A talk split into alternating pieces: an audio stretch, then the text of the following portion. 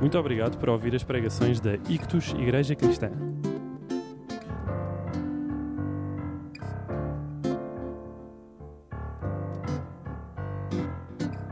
Seja sempre bem-vindo a juntar-se a nós, todos os domingos, às 17 horas. Siga-nos no Facebook para descobrir a morada.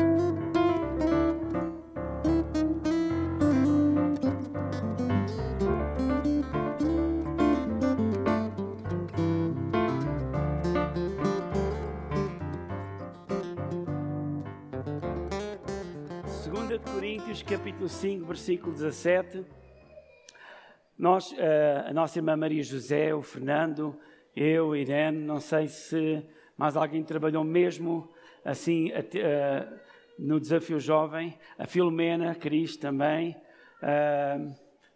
Estou assim a olhar. Alguns tiveram, todos nós de alguma forma tiveram contatos. Mas o Desafio Jovem foi e é uma instituição que trabalha na área de, de toxicodependência, apresentando em Cristo a resposta para o problema da toxicodependência, seja droga, seja álcool ou qualquer outra dependência. Hoje em dia há outras dependências mais perigosas.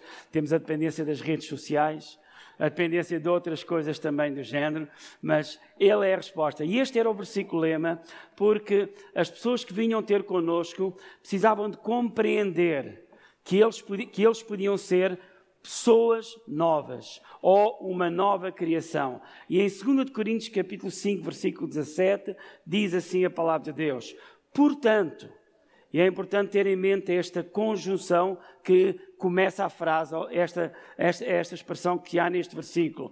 Portanto, se alguém está em Cristo, é nova criatura ou nova criação. Tanto faz dizer uma coisa ou outra. Em algumas traduções diz nova criatura, noutras diz nova criação. Eu pessoalmente gosto mais da expressão nova criação, porque é muito mais do que apenas aquilo que acontece comigo, é o que acontece na minha realidade, à minha volta. Portanto, se alguém está em Cristo, é nova criatura ou nova criação, as coisas velhas já passaram e tudo se fez novo. Nesta última frase deste versículo, eu gostava que nós tivéssemos em mente, pudéssemos já ter em mente aqui esta, esta uma ideia que eu gostaria que vocês levassem para casa. Esta ideia que eu gostaria que vocês levassem para casa é neste sentido. Pensarmos por alguns instantes aquilo que nós podemos identificar na nossa vida como uma coisa velha que já passou. Uma coisa antiga da qual nós podemos dizer: eu tinha isto na minha vida que me perturbava, isto chateava-me, isto não me deixava viver da melhor maneira, e eu hoje posso dizer que isto já passou. Amém?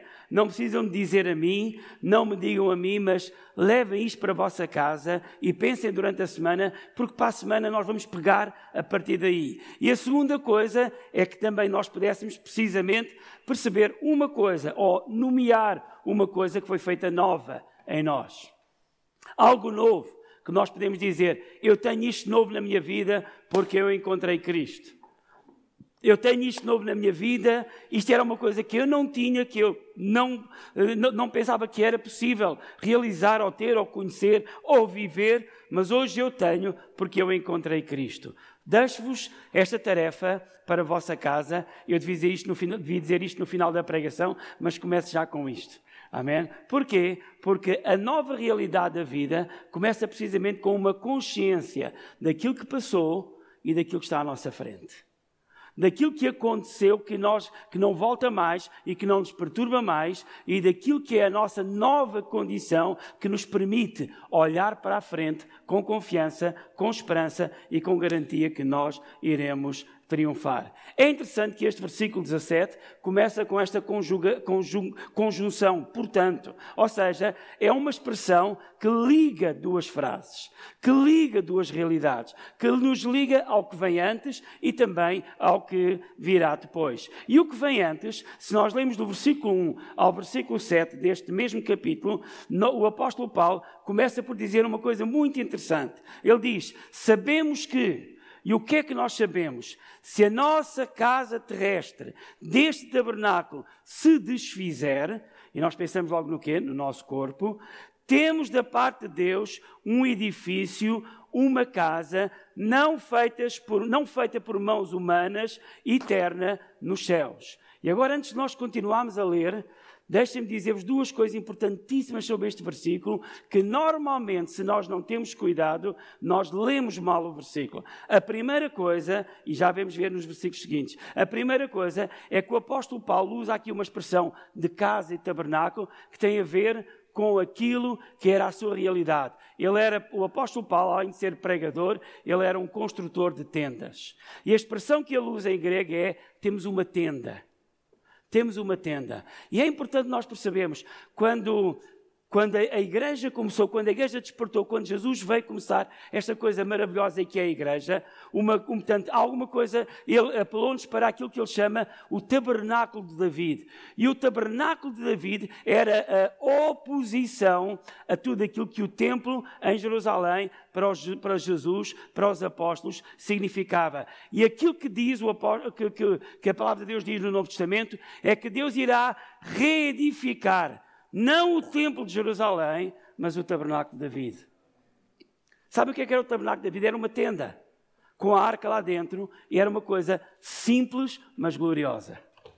Amém? E é isso que Deus está a edificar. Então a ideia é esta. A segunda coisa que neste primeiro versículo nós devemos ter em, tanto, tanto, em conta e que não, nós não nos devemos esquecer é que o apóstolo Paulo não está aqui a dizer que, olha, não ligues ao teu corpo, não ligues à tua casa terrestre, não ligues à tua tenda, porque se isto se destruir, se isto se perder, nós temos uma casa no céu e tu vais ter lá uma herdade muito bonita. Não é isso que Paulo está a dizer. E como é que nós sabemos? Por causa do que vem a seguir vem a seguir e diz assim: E por isso, no versículo 2, e por isso também gememos, fazendo o quê? Desejando ser revestidos da nossa habitação que está nos céus.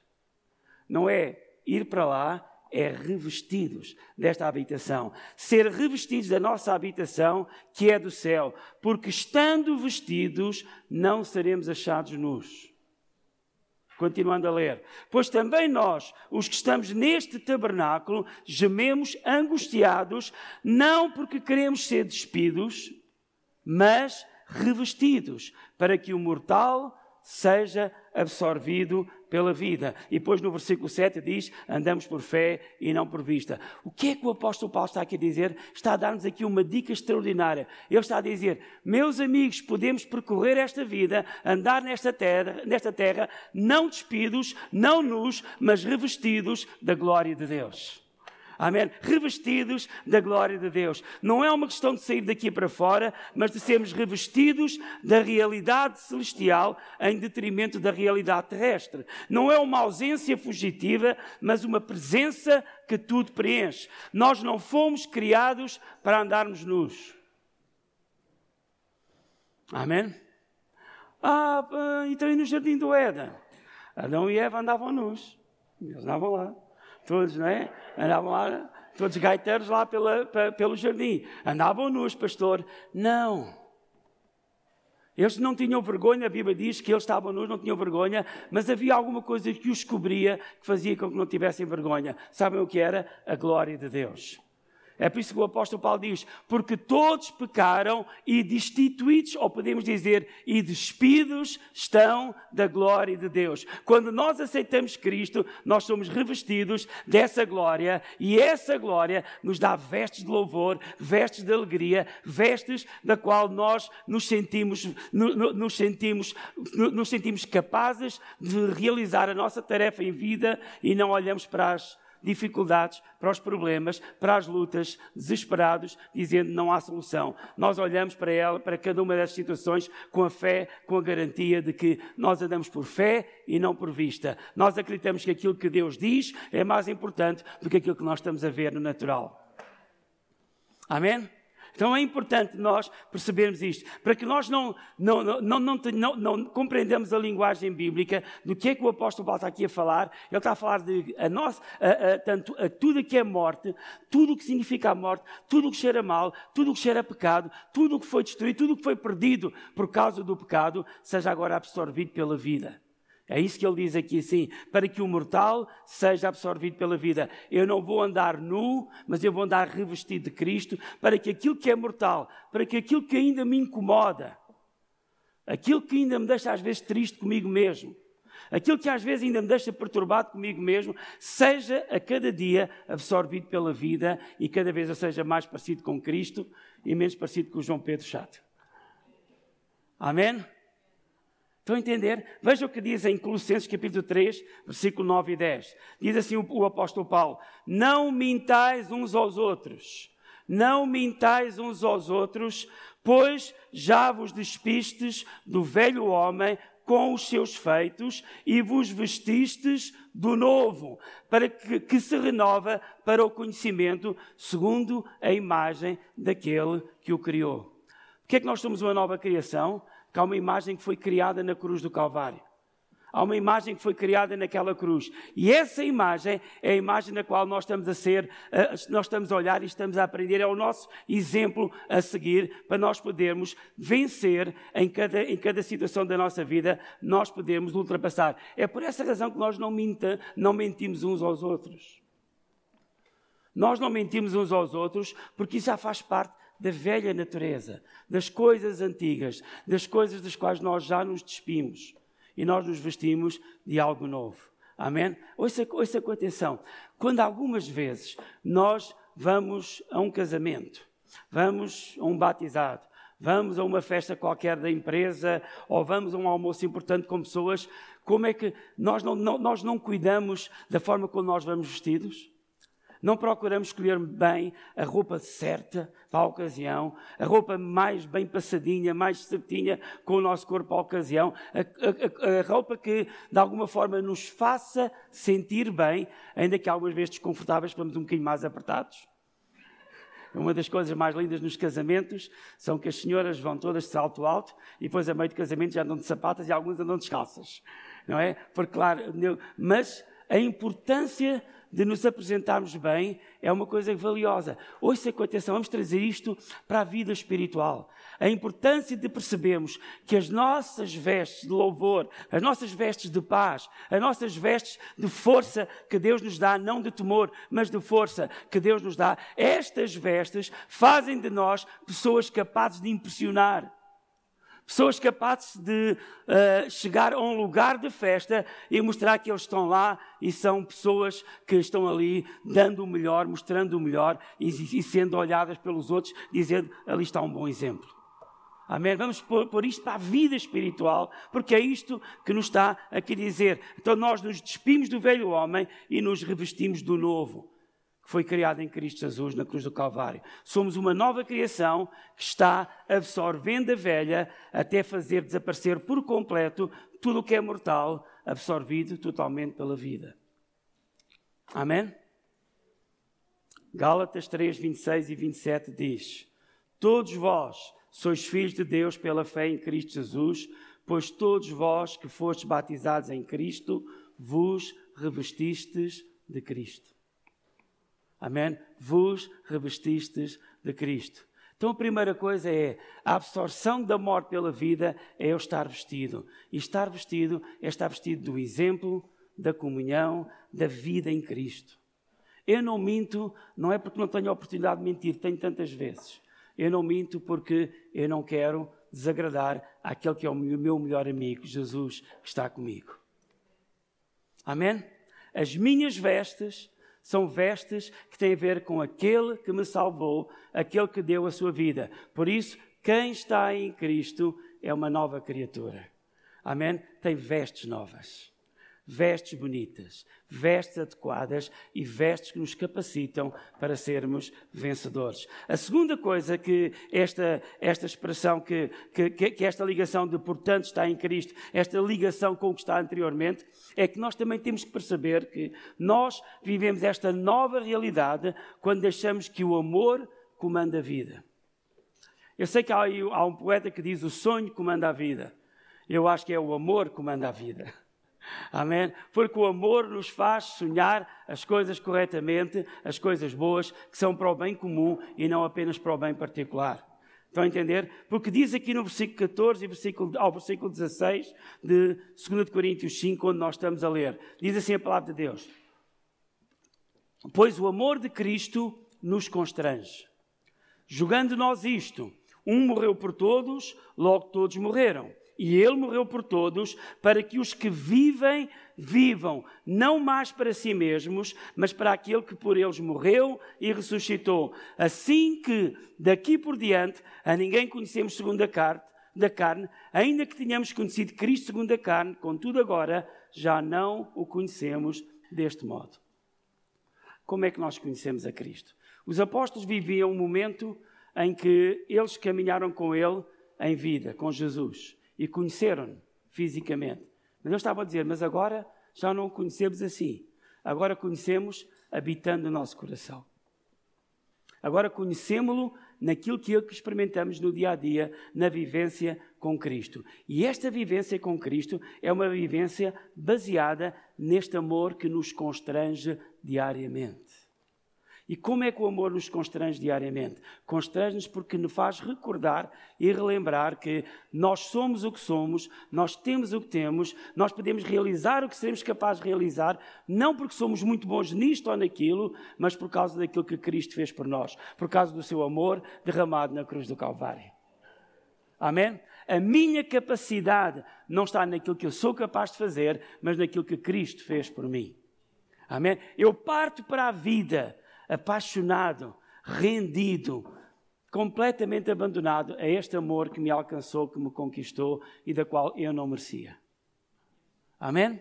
Eu parto para a vida com esta consciência de que eu posso ter uma vida nova, não porque eu faça as coisas muito bonitas ou bem, eu posso ter uma vida nova, mas porque Cristo, Ele deu a sua vida por mim e porque Ele deu a sua vida por mim, é capaz de melhorar cada detalhe, melhorar cada situação. Ele é capaz de fazer as coisas mudarem completamente a nossa vida porque Ele me ama e não há nada que eu faça de mal que faça com que Deus deixe de me amar.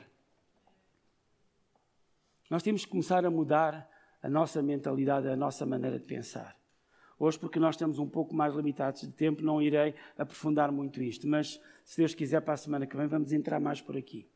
Mas nós temos, e até ligando um bocadinho à mensagem do domingo passado, é importante nós pensarmos que aquilo que nós conseguimos fazer, aquilo que nós conseguimos olhar para Deus, aquilo que nós recebemos de Deus, não é porque nós nos comportamos bem, porque nós somos bons porque nós somos meninos bem comportados, bons alunos. Amém? Ainda bem que os somos. Mas não é por causa disso. É porque Deus amou e ama pecadores. Não há ninguém na terra, por mais malvado que seja, que Deus não ama e que não queira salvar. Amém? Nós às vezes custa-nos a não, Deus, aquela pessoa impossível. Deus diz: se ele se arrepender e se ele se voltar para mim, eu vou amá-lo e eu vou perdoá-lo. Não há ninguém que Deus não seja capaz de salvar. Porque Deus quer, Deus ama todos, Deus quer que nós, que, que, as pessoas possam conhecer este amor da qual Ele está a espalhar por todo lado. Na carta aos Efésios, capítulo 3, versículo 17 a 19, o, apóstolo Paulo faz uma oração. Se calhar nós temos que pegar nesta oração e fazê-lo também na nossa vida e na nossa igreja. A oração de Paulo é assim: E oro, diz o apóstolo Paulo, para que, estando arraigados e fundados em amor, possais perfeitamente compreender com todos os santos, não é individualmente, é com todos os santos, qual seja a largura e o comprimento e a altura e a profundidade e conhecer o amor de Cristo que excede todo o entendimento para que sejais cheios de toda a plenitude de Deus. Qual é a oração de Paulo? Ele orava para que nós possamos chegar a este ponto de estar arraigados, estamos ali bem presos, bem seguros, bem firmes e fundados. Esse é o nosso fundamento inabalável em amor.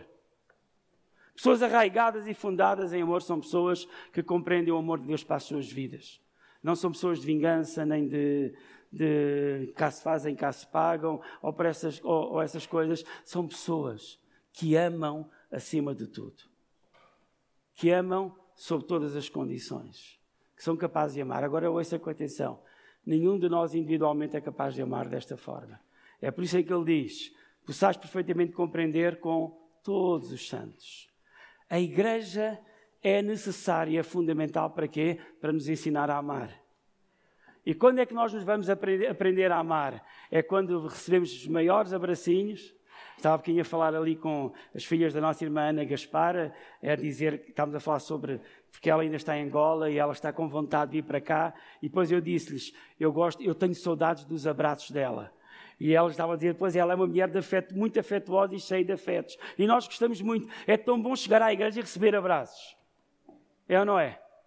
Mas há dias que às vezes recebemos más disposições. Há dias que às vezes recebemos incompreensões.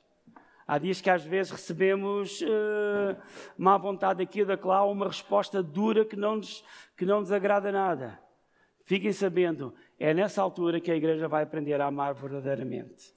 Porque se nós só amamos quando recebemos e damos abraços, nós não aprendemos a amar, ainda não estamos nem arraigados, nem fundados no amor. Quando o apóstolo Paulo está aqui a dizer, pois o amor de Cristo nos constrange, é que algumas vezes apetece-me fazer outras coisas, mas o amor diz assim: não, não, não, vai lá, perdoa, abraça, dá uma nova oportunidade, vai lá, humilha-te, tem calma, não faz por aí, vai pelo caminho do amor. Amém?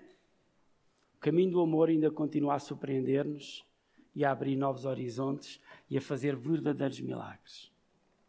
Amém? Quando nós desistimos de amar porque estamos zangados, porque estamos uh, chateados com isto ou com aquilo, nós não sabemos, mas muitas vezes estamos a fechar portas a milagres que Deus tem para a vida, para a nossa própria vida. É por isso é que nós precisamos desta, desta, deste amor com todos os santos. Eu só serei capaz de compreender a largura, o comprimento e a altura e a profundidade do amor de Deus na igreja, em conjunto convosco. Sozinho, jamais.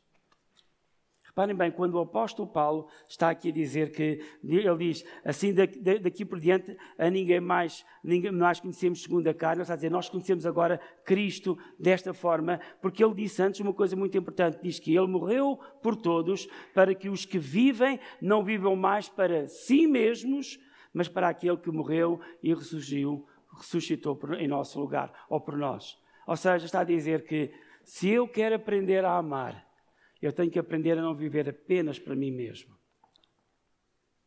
Amém? E se eu quero aprender a amar-me, eu tenho que aprender a amar como Cristo me amou. Porque é a única forma de eu aprender o verdadeiro amor, porque esse é o amor que é incondicional.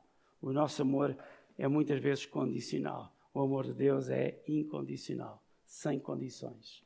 O que significa que Ele ama-nos simplesmente, ponto final. Amém? Uma vida nova, realidade nova vem à nossa vida quando nós aprendemos a amar. Amém? Quando nós, em primeiro lugar, deixamos que a morte seja absorvida pela vida, quando nós aprendemos a amar, e em terceiro e último lugar, quando nós aprendemos o nosso verdadeiro serviço em vida. Nós temos um serviço principal em vida. E é importante, o apóstolo Paulo vai dizer a seguir ao versículo 17, no versículo 18, ele começa por dizer o seguinte: ele diz, e tudo isso provém de Deus que nos reconciliou consigo mesmo por Cristo Jesus e nos deu o ministério da reconciliação. Ouçam com muita atenção, a palavra grega ministério, de onde vem a palavra ministro, significa aquele que serve. Nós temos que dizer aos nossos políticos, aos nossos ministros em Portugal: ministro é o que serve, não é o que se serve. Amém? A palavra grega para ministro é serviço, ministério é serviço. Amém? E qual é o nosso principal serviço? Reconciliação. Continuando a ler, isto é, Deus estava em Cristo reconciliando consigo o que? O mundo não imputando aos homens, ou não, não os condenando aos homens os seus pecados, e nos confiou à Igreja, a nós, a mensagem da reconciliação. Nós hoje vemos a igrejas a pregarem a mensagem da condenação. Quando a mensagem que nos foi confiada é da reconciliação. De sorte que somos embaixadores da parte de Cristo. Nós não determinamos o que deve ser dito, o que deve ser ensinado, o que deve, o que deve ser estabelecido. O embaixador representa um Estado. O que o Estado diz para fazer, ele faz. E nós somos embaixadores da parte de Cristo, como se Deus por nós rogasse. Por isso, rogamos da parte de Cristo que vos reconcilieis com Deus Aquele que não conheceu pecado, ele o fez pecado por nós, para que nele fôssemos feitos justiça de Deus. E tudo começa com isto, e no domingo passado também ouvimos isto, um pouco neste sentido. Nós aprendemos, a primeiro lugar, reconciliar-nos com Deus. Sabe, algumas vezes nós temos dificuldade em nos reconciliarmos uns com os outros e com o mundo à nossa volta, porque nós não estamos reconciliados com Deus. Ainda não há completa compreensão de que fomos perdoados. Hoje, quando fomos tomar a ceia do Senhor, quando partimos este pão e bebemos este cálice de vinho, quando nós o fizermos, o que, vai, o que nós estamos a anunciar e a dizer é que nós acreditamos que, independentemente daquilo que eu faça, se eu me arrepender, se eu me voltar para Deus e disser: Deus, Eis aqui um pecador que se sente arrependido, Deus perdoa-me, não era isto que eu queria fazer, não é isto que eu queria dizer, não era isto que eu queria pensar. Deus automaticamente nos perdoa, Deus automaticamente me perdoa, e porque eu estou perdoado e porque nós estamos perdoados, estou reconciliado com Deus. E se eu estou reconciliado com Deus, eu estou reconciliado comigo mesmo. Porque eu estou reconciliado com aquele que me criou, Ele é o artesão é aquele que me formou, é aquele que me fez, é aquele que continua a trabalhar comigo. E Ele sabe o que é o melhor para mim, Ele sabe aquilo que funciona melhor na minha vida, Ele sabe aquilo que eu preciso e não aquilo que eu acho que preciso. Ele sabe qual é aquilo que me faz bem e não aquilo que eu acho que deva fazer por ali ou seguir por ali, porque isto é que me irá fazer bem. Deus sabe o que é o melhor para mim. Por essa razão, quando eu me reconcilio com Deus, eu estou atento àquilo que Ele diz, eu estou desperto àquilo que Ele diz e eu consigo reconciliar-me comigo mesmo. E quando eu estou reconciliado com Deus e estou reconciliado comigo mesmo, eu consigo reconciliar-me com os outros, os que estão na igreja e fora dela. Amém? Para a semana já vamos andar por aqui. Ouça com atenção. As pessoas, Deus não tem nenhum problema com o mundo. Para Deus, e nós, a palavra de Deus diz isso, para Deus o mundo já foi todo perdoado. Amém? Deus não tem problema com o mundo. Deus já se reconciliou com o mundo. Apenas as pessoas que, depois, perante esta reconciliação, lhe voltam as costas, não aproveitam, não recebem, não vivem esta dimensão de uma nova vida. Não porque Deus não dê oportunidade, não porque Deus ainda tenha algum problema com isso. Não, Deus já está reconciliado com o mundo. Deus já perdoou a todos mas alguns não, não, não querem ser perdoados. Amém? É a diferença. Há que alguns não querem ser perdoados e por essa razão perdem a oportunidade e, no fim de contas, eles, eles não descobrem qual é a verdadeira essência da vida e qual a beleza da vida como nós estamos a descobrir. Agora ouça, este é o nosso serviço. Em qualquer situação que vivamos, nós estamos aqui para trazer reconciliação. Algumas vezes temos que ser frontais. Outras vezes temos que ser duros em certas situações. Outras vezes temos que abanar um pouco as pessoas, mas com um objetivo: reconciliação. Amém? Reconciliação, com o objetivo de trazer o melhor para os outros, porque o melhor dos outros também é o nosso melhor. Amém? Nós não partimos do nosso melhor para depois, olha, se sobrar para os outros, chega lá. Não, nós partimos para o todo, porque Deus reconciliou-se não comigo apenas, mas com todo o mundo teu vizinho que te perturba às vezes e te tira do sério. Leva para casa esta, esta, esta ideia. O que é que tu já, já podes dizer? Isto não faz mais parte da minha vida. E quais são as coisas que tu podes dizer? Agora eu tenho isto. Eu vou pedir que não possam, então, se faz favor, distribuir a ceia do Senhor para todos nós podermos receber o pão.